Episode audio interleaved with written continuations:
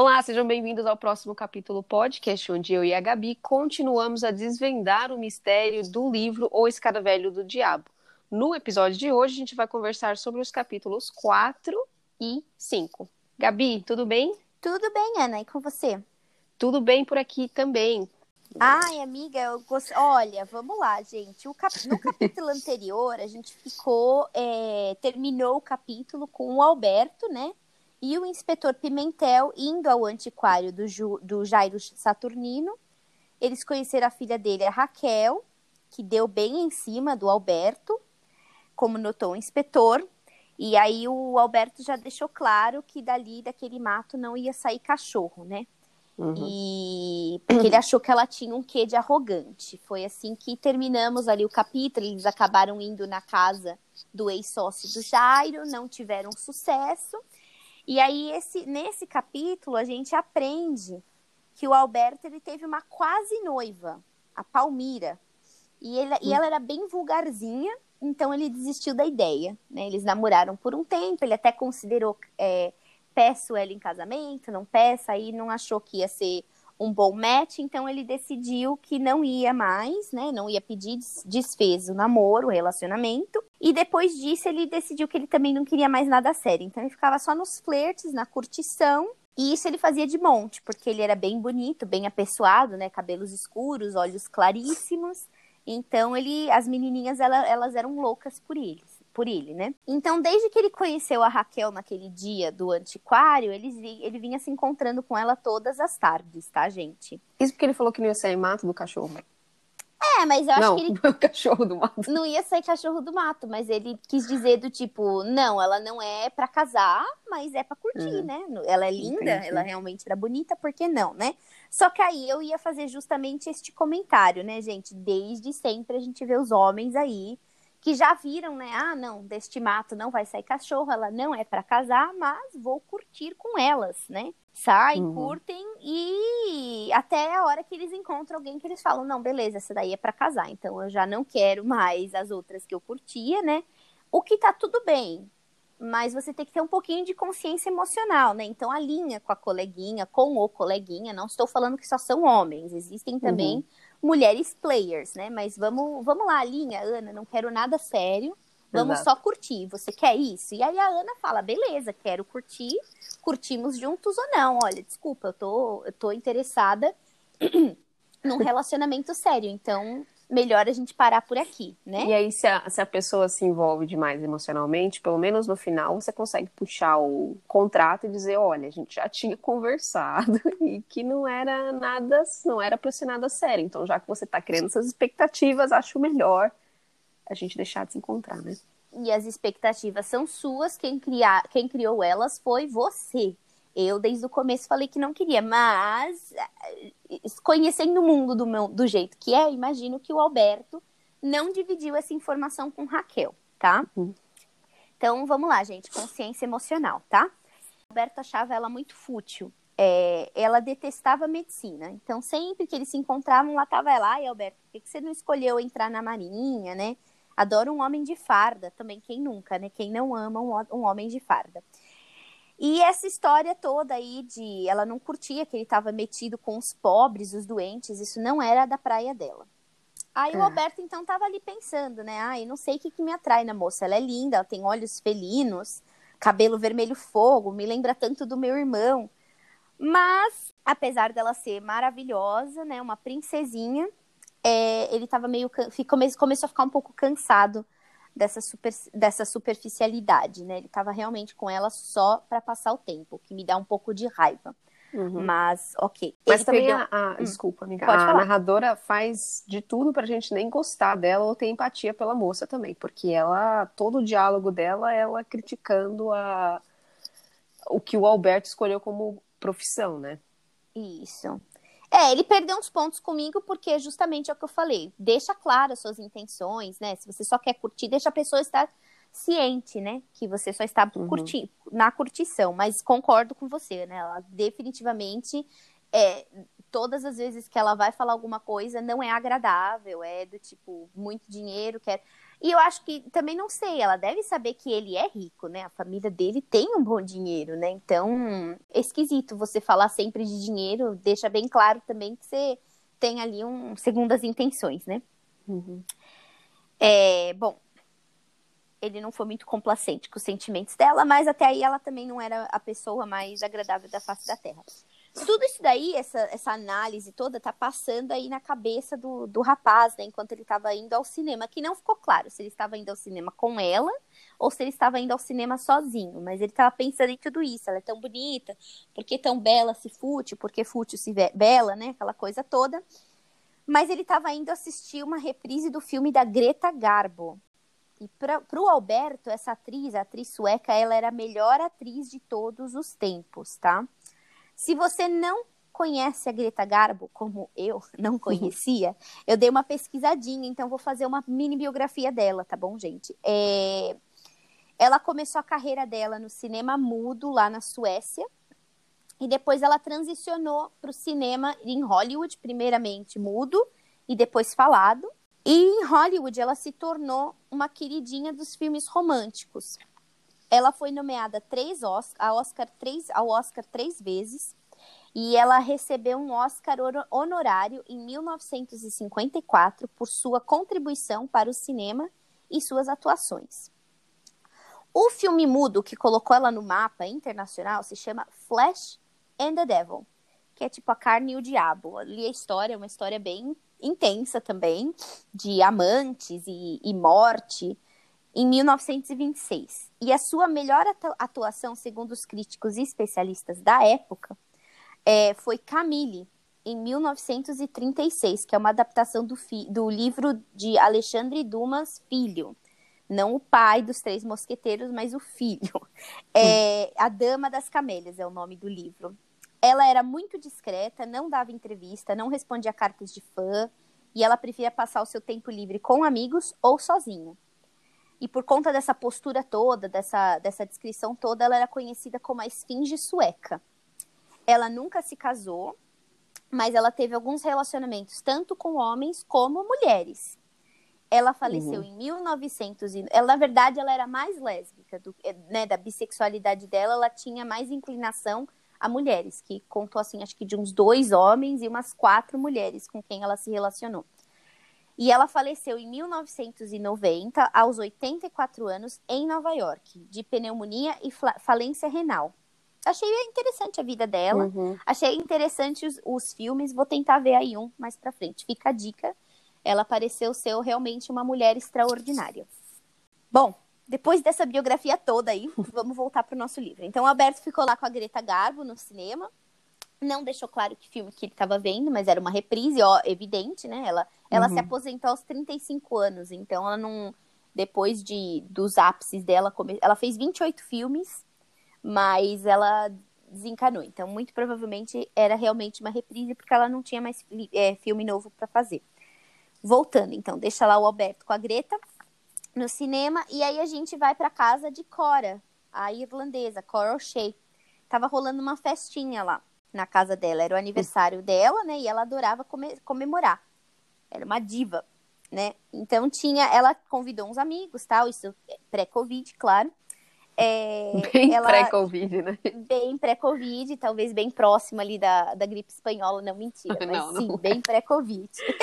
bem pré-Covid, mas também não era muita gente. Tinha a casa de, o pessoal da casa dela e mais uns seis, sete amigos, né? Uhum. E ela também convidou uma pianista norueguesa, a senhora Joel, que ela tinha vindo se apresentar no, na, na, na, cidade e então ela acabou convidando também a norueguesa. Eu ia falar, a, a, a norueguesa. Eu ia falar que essa cidade ela tem bastante presença internacional, né, minha uhum. gente? Então, senhora Joel foi se apresentar e ela acabou trazendo também uma declaradora brasileira. Então, aquela pessoa que lê, né, poesia, era bem comum na época você ter aquelas leituras de livro, né, poesia, enfim, trouxe também essa declaradora brasileira. Então, enquanto a pianista estava tocando, a Cora ela estava observando satisfeita as banhas da pianista e ela, e ela constatava que elas eram maiores do que a sua. Então, tô gordinha anônimo, anônima, mas tem uma aí mais gordinha anônima do que eu, né? Ela tem um complexo, né, com a, com a barriga dela acentuadíssimo. Uhum.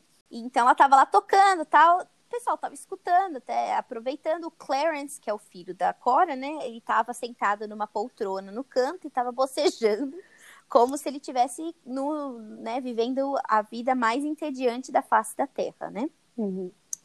Nisso, a Verônica comentou com o senhor Gratz que o rapaz era muito é, antipático, né? Nossa, ele é tão antipático. E o Gratz concordou enquanto ele estava bebendo um refresco atrás do outro, né? Uma sede, assim, de leão.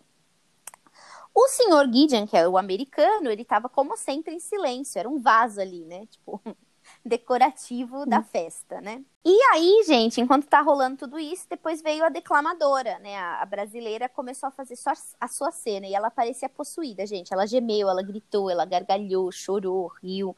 E a galera não tava curtindo muito aquela apresentação, não, sabe? Tava meio estranho, sabe? Festa estranha com gente esquisita.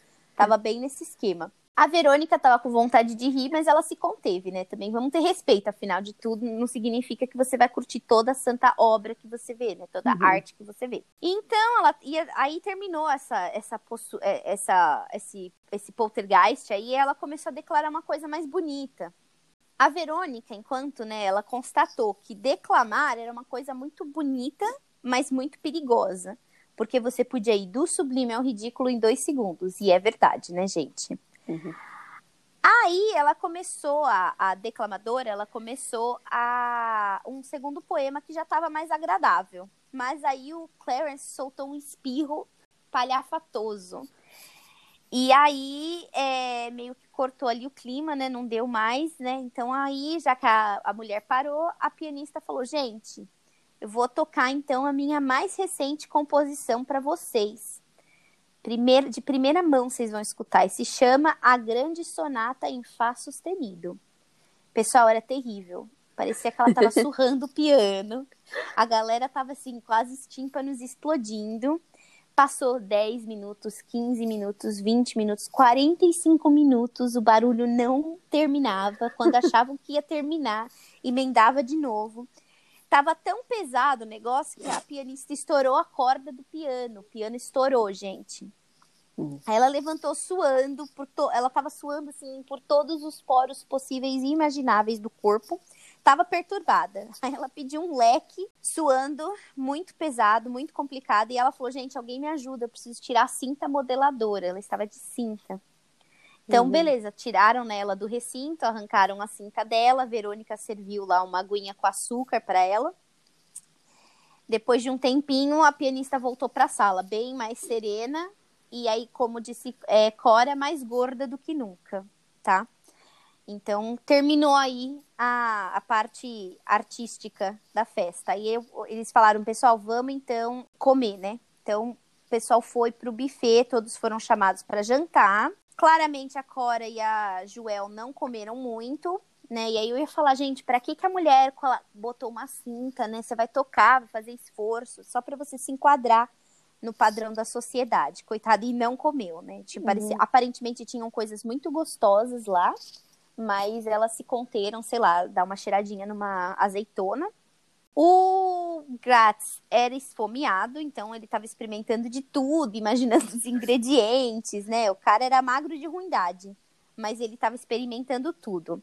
O Gideon Vaso saiu como vaso da sala e foi virar vaso da, da, da, sala de jantar, então só pegou lá as coisinhas dele, ficou lá silencioso no seu normal. Enquanto ele estava lá na outra sala de vaso, ele estava bebericando um uísque e ficava olhando fixamente para Verônica mandando quase que uma mensagem indescritível, né? Sim, ele fala olhares fixos cheios de mensagens. Eu não peguei nenhuma. O que será que é? Qual é a comunicação, você sabe? Não, e que tipo de mensagem é essa? É tipo, estou apaixonado por você, ou essa festa tá terrível, ou né? Não ficou claro o que estava acontecendo ali, que tipo de mensagem era, mas ele ficava mandando uma mensagem visual. Hum para a Verônica e também nem sei se ela pegou, gente. Aí a Cora perguntou pro filho se ele estava melhor da gripe. Gente, ele acabou de espirrar que acabou a festa. Claramente ele não estava melhor, mas tudo bem. Pergunta meio retórica, o filho decidiu que ignorar ela, nem respondeu. Aí ela falou: Filho, você tomou o seu remédio? Ele também não respondeu, mas ele foi até o quarto, ele pegou uma caixinha de remédios e ele voltou para pegar água do filtro. Pegou a água, tomou o remedinho, tomou o remédio com a água. Depois de uns 5 segundos, ele soltou um grito e caiu duro no chão, gente. Aí um dos convidados que estava lá, ele era médico, então ele foi tentar socorrer o rapaz, mas já não tinha quase batimento cardíaco. Chamaram ambulância, tentaram de tudo para reanimar, até umas coisas esquisitas, mas tudo em vão, gente. O Clarence teve um colapso cardíaco e já não vivia mais. Então, assim, pá, caiu duro no chão. No episódio passado, a Bárbara, nossa convidada especial, ela uhum. achou que o Clarence tinha alguma rixa com o Hugo que alguma coisa ia ser desdobrada ali, alguma coisa ia ser tratada é, entre os dois, né? E não foi o caso.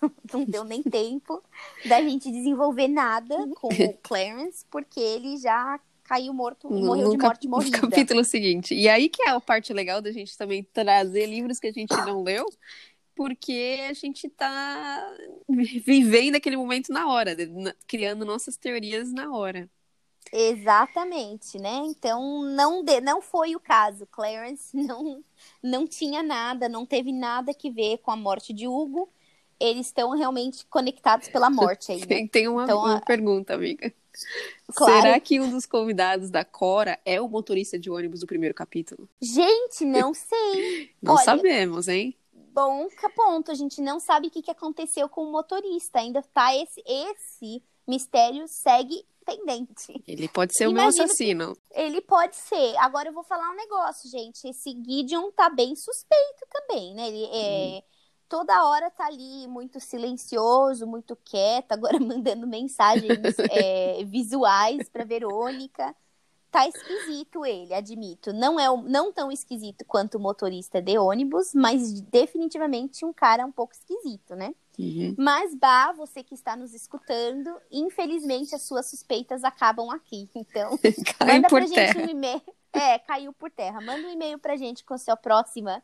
É, com a sua próxima sugestão, mas não foi. Não foi o Clarence, gente. Acabou para ele. Esse é o fim do capítulo 4, né? O, uhum. o capítulo acaba. Clarence já não vivia mais. Então, mais uma morte aí no nosso, no nosso livro. Aí o capítulo 5, ele tem um nome interessantíssimo. Hipofenemos toxicodendri. Então, no dia seguinte, a festinha, a Cora, a Cora não, desculpa, a Greta Garbo, o Alberto ele estava de jaleco, sendo ajudado por um colega de óculos de aro de tartaruga a tirar sangue de um indigente que visivelmente sofria de anemia pois o sangue estava bem ralo e rosado, ou seja, eles estavam no hospital, né? Lembrem-se, ele estuda medicina. Uhum. E o Alberto, ele não só estudava, como ele adorava a profissão, né? Ele, ele sempre achou que traçava um paralelo com o mistério e frequentemente lembrava ele de romances policiais. O Alberto é um cara engraçado, né? Ele é bem é, no mundo da lua, tipo Lucas Silva e Silva, sabe? Bem legal. Que uhum. ele sempre tá vivendo um, um romance paralelo. policial um mundo paralelo. E assim, eu tenho certeza que o Alberto fala sozinho também, gente. É... Não julgo, adoro falar sozinho. Eu também, é... Quem não, né? Adoro. E certeza que ele vai, tipo, fazendo os devaneios e falando alto. A galera até acha que ele tem um amigo imaginário, deve ser, né? E ele gostava porque ele, ele se sentia que ele tinha que auxiliar os órgãos que estavam sendo atacados, eles tinham que descobrir o, o culpado, através dos vestígios das, das é, evidências né, deixados pelo culpado. Tinha que guerrear esse, esse cara mal aí, o bad guy, e vencer. E era preciso combater a grande inimiga, a morte. E aí tinha que ser destruindo os cúmplices delas, qualquer, qualquer vírus, microorganismo ou bactéria. Então tem toda uma romantização né, da medicina. E eu achei uhum. bem legal, até interessante, né? Ver um, uma ciência tão biológica dessa forma tão literal, né? Então achei bem tão humana. E além dessa romantização toda, o Alberto gostava do contato humano que ele tinha, né? Que, como médico, que ele podia trazer e ajudar pessoas que realmente precisavam, né? E aí ele falou uma frase muito bonita, que a dor deixa de ser triste quando nos aproximamos dela para suavizar. Então achei bem legal isso, né? É o importante você tratar a dor e suavizá-la, senão fica só um peso pesado ali, né, uhum. nas suas costas, peso morto. E isso ele vivia, ele, ele vivia tentando explicar justamente isso para Raquel, voltando a Raquel superficial E a moça não queria saber, falou que para ela a vida é muito curta e a vida precisava ser aproveitada e não ficar aí perdendo tempo com gente doente, doente e moribunda, né? Ela vai falar isso até o pai dela ficar doente, ou até alguém que da família dela que ela se importe fique doente, né? Egoístinha. Exatamente. Quando você vir, certamente ela não estava usando máscaras em tempo de Covid. não. E então ele sempre ela retrucava isso, né? E aí o, o Alberto sempre retrucava de volta que aprove, o aproveitar a vida ele era diferente para cada um, né? Então uhum. o que podia ser divertido para você podia ser fútil para o outro, uma Justo. super alfinetada. Ele, ele tá trazendo aí a empatia, né? Você não precisa gostar ou, ou achar ou concordar com outra pessoa, mas se põe no lugar dela, tente entender o ponto de vista e mais importante respeite, né? Exatamente. Se você não respeita ou se você não entende, respeite respeite, né? Então, bem interessante, né? Isso tudo, gente, são devaneios na cabeça do Alberto. Isso, e a gente tá, tá aqui complementando eles, né? É, é, o Alberto devia estar tá falando sozinho, a gente tá falando aqui com o Alberto, concordo plenamente. Indo de encontro com o que a gente também deve falar sozinha também, né, amiga? A gente é tipo o Alberto, a gente entende ele. Exatamente. Eu, particularmente, acho muita coragem, muito bonito mesmo alguém ser médico. Eu não tenho estômago, gente. Eu uhum. não consigo, não conseguiria, mas eu acho que é uma carreira importantíssima. Assim como várias outras, todas as outras carreiras, né? Bombeiros, enfermeiros, professores. Então... Profissionais de TI. TI, exato. Não entende? Respeita, é. pelo menos isso, pessoal. Então fica aí uma boa e muito boa mensagem, bem legal que veio num, num livro Infanto Juvenil, uhum. para já começar realmente as pessoas entenderem que existem, que todos somos diferentes, mas somos todos juntos e iguais no final, né? Sim. né? Então, e que bom somos que somos, todos um. somos diferentes, porque vai ter aquela pessoa que tem a capacidade de ser médico, vai ter aquele outro cara uhum. que vai ter uhum. capacidade de consertar o seu computador. E assim a gente se ajuda, né? Imagina se todo mundo quisesse ser médico. Uhum. Quem ia fazer Não ia outras... ter ninguém para dar aula, né? Quem ia pegar o seu lixo? Né? Que a gente, a gente acha que existem profissões menos importantes. Quem ia pegar o lixo?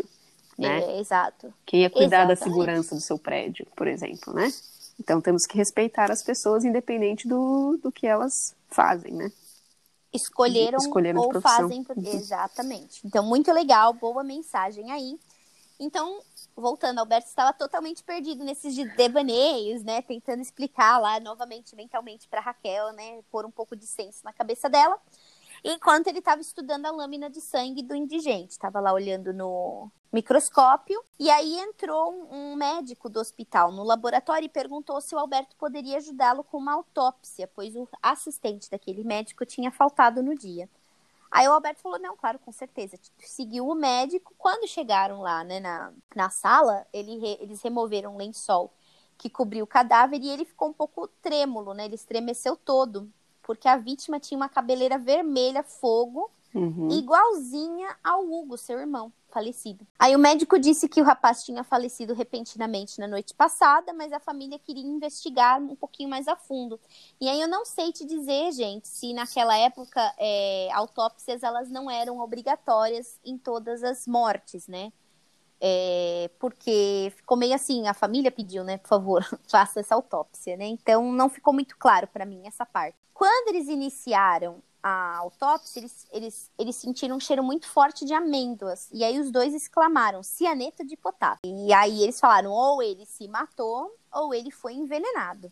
Vamos fazer uns testes aqui. Fizeram uns testes e concluíram mesmo que a causa mortes foi envenenamento violento por cianeto de potássio. Aí o médico disse então que ele queria, que ele ia comunicar o serviço de medicina legal, né, sobre os resultados e pediu se o Alberto podia se comunicar com a família do rapaz.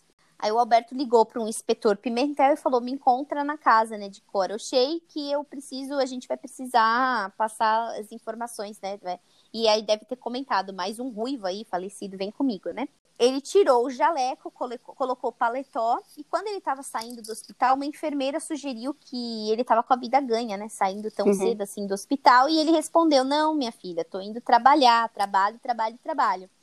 É, não me sinto muito confortável, porque na verdade o narrador ou a autora colocou uma enfermeirazinha loira, sugeriu que ele estava com a vida ganha. Então Sim. ficou para mim, ficou para mim dúbio, né? Não sei se ela quis dizer enfermeirazinha, porque a menina tinha um porte pequeno Uhum. ou se foi inferioridade por ela ser mulher, por ela ser enfermeira. Ficou Uhum. um pouco. Não ficou muito claro para mim. Não, mas eu também digo- confirmo que eu senti um desconforto nessa frase, e indo de encontro com o que eu já falei antes. Parece que todas, não todas, mas grande parte das personagens mulheres tem algum ponto negativo. A moça é gorda, a outra é fútil, a ex-namorada dele é vulgarzinha, essa daí é uma Uhum. enfermeirazinha. Hum, Estou um pouco Uhum. incomodada. Mas lembrando um livro antigo, gente. Mas assim, É um livro antigo, exatamente, outra época, outros valores, mas assim, fiquei um pouco incomodada, não ficou claro. Ele- ela poderia ter falado uma pequena enfermeira, uma pequena Uma enfermeira. mirradinha, ou uma, não, não, não, que o- se fosse da figura dela, que você Física, né? mantivesse, é, exato, que você mantivesse a profissão dela. Ela não é uma enfermeirazinha. Por que que não falou um médicozinho ou um inspetorzinho, Sim, né? mas- É só enfermeirazinha. Além da enfermeirazinha, ela é de nariz arrebitado, tá? É físico ou é dizendo que ela é metida também? Exato, não ficou claro também. Então, Uhum. é, fi- ficou, não sei se é uma sugestão de inferioridade ou uma pessoa, pessoa de pequeno porte. Eu, sinceramente, acho que seria mais o caso de inferioridade. Não gostei. Isso, e a Com- resposta dele, minha filha. É, não novamente se sentindo superior, exatamente. Então, enfim, coisas Desculpa, da. gente, é, tô chata. co- Não, eu concordo com você. Eu também achei que. Vamos continuar, vamos ver se vai aparecer alguma mulher que preste nessa história. Mas, definitivamente, existe essa minimi- minimização do sexo feminino. Então, quando eles chegaram lá na casa de- da Cora, ele contou né, o que tinha acontecido, as descobertas. A Cora quase desmaiou. Aí eles explicaram: olha, é, o, o veneno ele age rapidamente. Então, a gente precisa saber se o Clarence tomou alguma coisa ou comeu alguma coisa antes de morrer. E aí a Cora falou, olha, ele vinha lutando aí contra uma gripe, a gente comprou, a gente comprou, né, remédio para ele na farmácia, ele tomou uma pílula e tomou uma pílula de fato segundos antes de morrer. Mas ele Uhum. já tinha tomado duas cápsulas, uma de manhã e uma tarde, e nada tinha acontecido. Aí o inspetor falou: posso dar uma olhada na caixa, né? No, no pacote da, do remédio? E aí a Cora falou: ah, tá caído aí. Desde que ele caiu, vamos procurar. Então eles procuraram a caixa, encontraram a caixinha no chão, porque ela ficou caída lá quando o Clarence cai- é, caiu, né? Desmaiou, morreu, né? No caso. Uhum. Eles abriram, na hora que eles abriram, claramente tinha um cheiro de amêndoas, né? Do cianeto de potássio na caixa. Então o inspetor é, verificou as outras é, aspirinas que tinham lá, as outras pílulas, e de fato elas continham aspirina, ou seja, só uma tinha veneno, gente. Então, meio que uma roleta russa, né? Ele poderia ter morrido já logo de manhã, ele poderia ter morrido à tarde, ele poderia não ter morrido, Uhum. e tudo poderia ter acontecido hoje Uhum. né, no dia seguinte. Então, primeiro eles pensaram, será que foi um engano, né, na farmácia? Mas que engano esquisito isso, né, Uhum. você botar um veneno. Então, é, a, a farmácia era super renova- renomada, era a mais conhecida da cidade, não, não fazia sentido, nunca tinha tido nenhum histórico. Então, o inspetor chegou à conclusão de que era um trabalho interno. Alguém da casa que sabia que o rapaz estava doente, estava tomando remédio, estava com a caixinha, então colocou a cápsula do veneno na caixinha de remédios. Mas ele falou: Bom, eu vou ter que investigar isso um pouquinho mais tarde. Pediu se eles... E aí ele pediu para Cora se ela podia levar eles até o quarto do menino, do rapaz. Eles chegaram lá, era um quarto bem aconchegante, e numa cadeira de pano escocês ali no canto, estava sentada a Verônica. Ela tinha um lencinho na mão, estava secando umas lágrimas de vez em quando. Sim, o cara era desagradável, mas era família, né? A gente sempre tem aquele, né? Um membro que você fala, ah, não é Sim. assim a pessoa mais favorita da minha casa, mas E às vezes Enfim. você sente a dor pela mãe, né, também. pela mãe, que ela tinha muito, muito, muito carinho. Mas ela era meio como uma irmã, né? Que ela era Uhum. órfã, ela era um pouco. Ela era órfã, né? Ela é órfã, então ela se sentia, provavelmente, era o meu irmão, né? Uhum. Quando o Alberto viu, a... ah, não, aí a Cora apresentou, né? A moça falou: essa aqui é a Vitória, a Vitória, Verônica. essa daqui é a Verônica. E o Alberto ele sentiu uma sensação estranha, o coração acelerou, ele foi transportado para um mundo surreal e de sonhos. De novo, gente. Né? Ele já estava ali num segundo devaneio, né? Tá, ele precisa se tratar, essa coisa tá ficando muito séria. O inspetor não entendeu muito bem o que estava acontecendo lá, o cara ficando vermelho, suando, né? E ele é, viu que tava, o rapaz estava magnetizado, falou: Bom, deixa ele aí, eu vou começar minha investigação, né? Então começou a olhar tal, aí o Alberto tá nesse mix aí de sonho, de realidade, querendo muito certamente conversar consigo mesmo. Ele acordou desse transe dele quando ele viu um besouro na caixinha, numa caixinha em cima da cômoda. Aí ele perguntou para Cora se o filho dele era entomologista, que é a área que estuda insetos, né? E a Cora falou: "Não, não é. Ele recebeu essa caixa aí, esse besouro no dia anterior, mas eu acho que foi uma brincadeira de alguém, porque não é nada, não tem nada a ver com nada dele, né?" Aí o Alberto falou: "Olha, você, se incomoda se eu pegar o besouro emprestado? Eu, eu venho colecionando insetos." Que bizarro esse, essa, hum.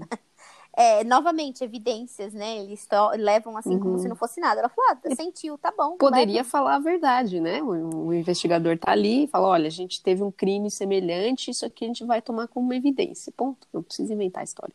E exatamente, é o que eu ia falar, gente. Lá no final era o que eu tinha de comentário. Por que, que já não dividiu isso daí? Não, imagina. Por que, que já não dividiu isso com o inspetor, né? Enfim, ele pegou, inventou essa história toda mas ele ficou bem atribulado, pediu licença, ele já saiu da, cena ali, não queria ver mais nada. E ele correu para a biblioteca da cidade, foi procurar um livro de besouros, não achou nada que, que se parecesse com o besouro do que o Clarence tinha recebido. Então ele falou: já sei, eu vou mandar esse besouro. Vou Ele mandou uma carta e o besouro para o diretor do Museu de História Nacional do Rio de Janeiro pedindo informação, se ele saberia e tal, né? E aí, 15 dias depois, ele recebeu a resposta. Não tinha e-mails, né, gente? Nem, é, nem mensagens, nem WhatsApp.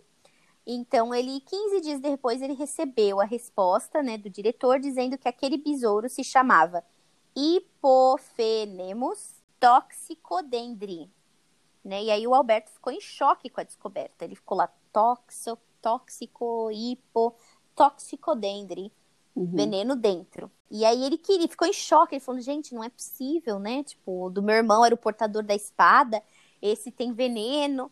Ele uhum. queria conversar com alguém, ele queria conversar com os pais dele, mas depois da morte, né, trocar uma ideia, né, pegar uma opinião, mas depois da morte do Hugo, a mãe dele passou um mês no sanatório e o médico sugeriu que ela passasse um tempinho longe de casa, longe de tudo, então os pais decidiram passar é, um tempinho na Europa, longe do Alberto, né? Então. Foram viajar tava, de novo. Foram viajar novamente e o Alberto ficou ali sozinho.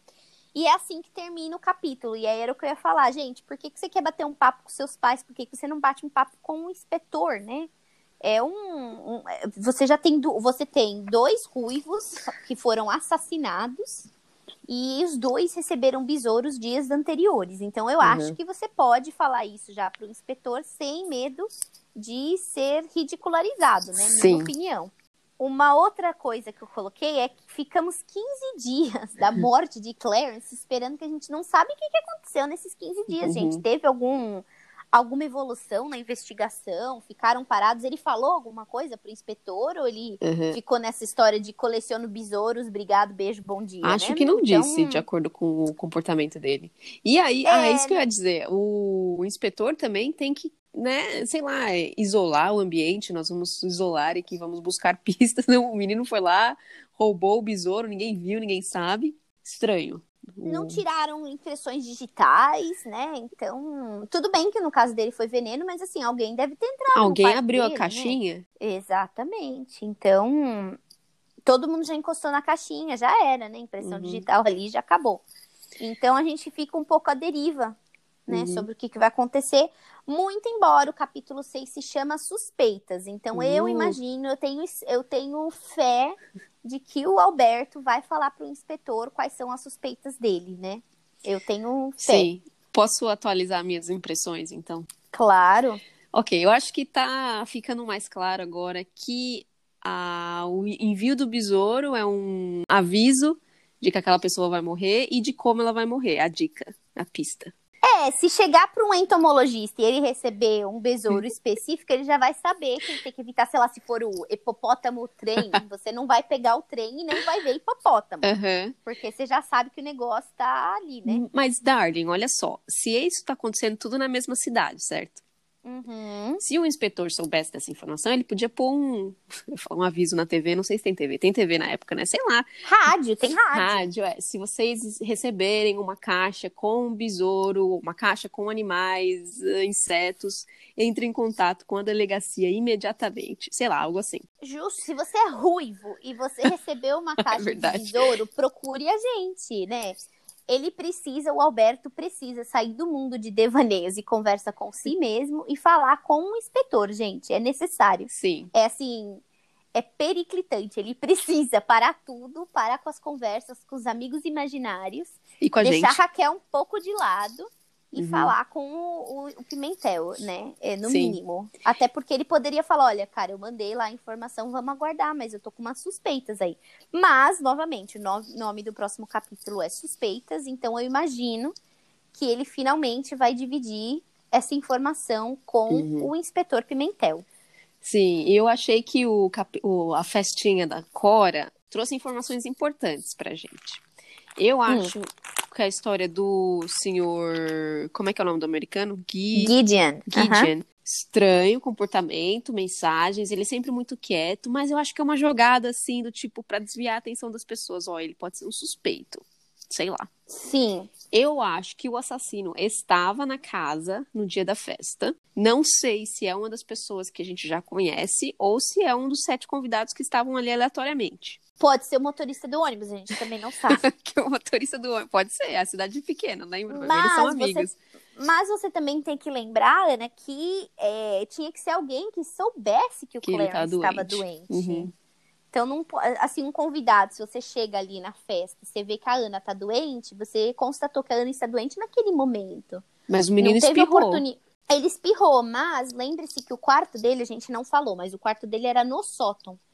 Né, no Uhum. sótão. Então não tem como, tipo, um convidado chegou, tá ali só na sala de, de estar, sala de jantar, com o piano, de repente o cara subiu até o sótão e ninguém viu. Ia ser uma coisa um pouco. Ah, sei lá, a música demorou 40 minutos, hein? É verdade também. A gente não sabe o que, que aconteceu. É assim, ou é, é- é que tá muito evidente que o Gideon tem alguma coisa estranha. Mas até aí, esse grátis também tem um que esquisito, né? Esse, Uhum. Essa coisa toda de querer agradar, não sei. Tá tudo. Todo mundo aí ainda é suspeito. É, aí, se a gente for lembrar o tempo que eles estão morando lá, o suíço, que é o Gratz, ele mora lá faz mil anos, na casa da senhora Exato, Cora. nove. Uhum. Ah, o americano, o Gideon, não, nem tanto, acho que um ano. Falou um tempinho, Um mas tempinho, não deu é. tempo.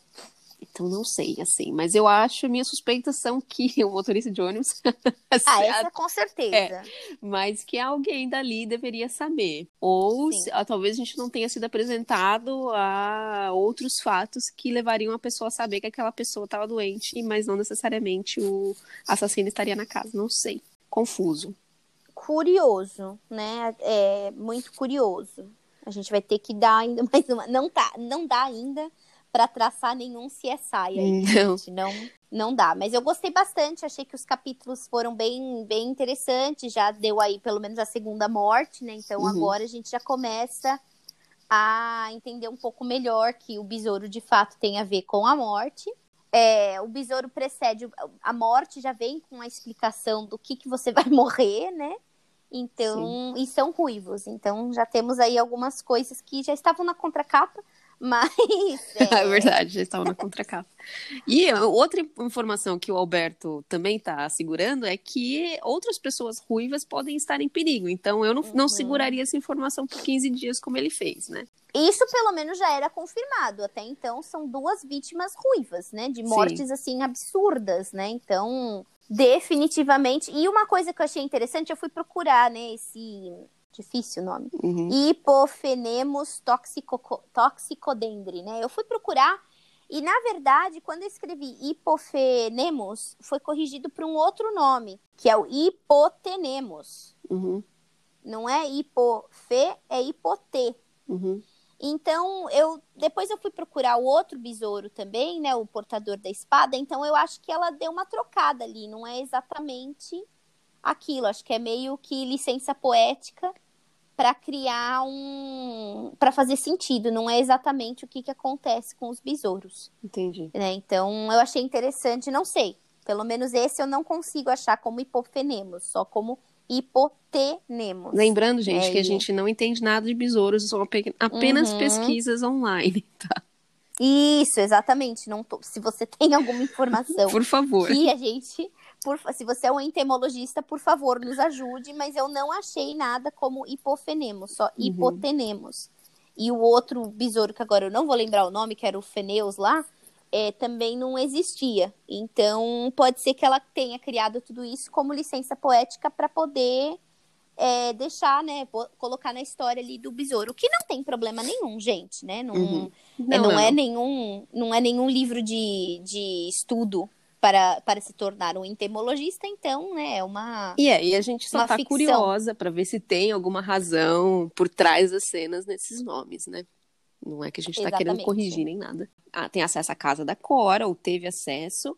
Ah, os ruivos estão em perigo, em, em perigo, então se eu fosse Ronald Weasley, não ia passar as férias lá esse ano, né? Hum, hum, ficava em Hogwarts. Ou em Gringotts, Ou que em é o lugar mais seguro. teoria. Se você não entendeu a piada, volta lá na primeira temporada e escuta o episódio. Eu nem sei onde que a gente fez essa piada, mas tá ah, lá. logo no beco lá, diagonal. Que leva também a crer que talvez a Raquel esteja em perigo, né, gente? Porque a, Raquel, também é a ruiva. Cora.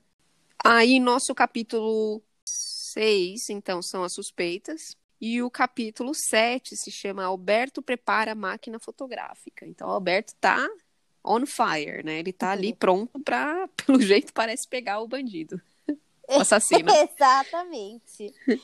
Ou o motorista do ônibus, né? Ah, você vai saber. Esse cara Sim. desapareceu suspeitamente. Suspeitamente já não se encontra mais aqui. Talvez era ruivo também, não Vai sabemos, saber. gente. Uhum. Então fiquem aí conectados com a gente até a próxima, que são suspeitas e Alberto prepara a, a máquina fotográfica.